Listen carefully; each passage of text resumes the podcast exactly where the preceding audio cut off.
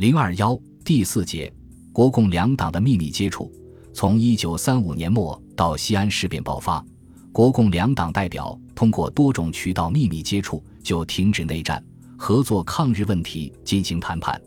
这些谈判是秘密进行的，因为若被日本人知道，很可能会提前发生战争。谈判是蒋介石主动发起的。从四一二以后，蒋介石一直坚持反攻立场。接连进行剿共内战，此时他为什么主动发起与中共谈判呢？这和下述情况有关：一，在中苏南京谈判中，苏方要求蒋停止剿共，与红军结成抗日民族统一战线，蒋为获取苏联援助，对中共不得不做出一些姿态；二，蒋介石第五次围剿后，主力红军被迫撤出江南中心地带，转移到陕甘，实力又锐减。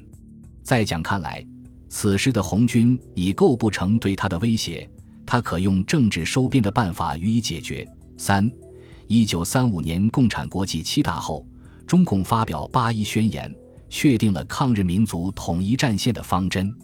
蒋介石把中共的停止内战、一致抗日主张误认为是启降，将为其收编红军提供了可能。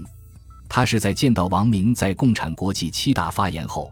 派邓文仪去莫斯科发起与中共秘密接触的。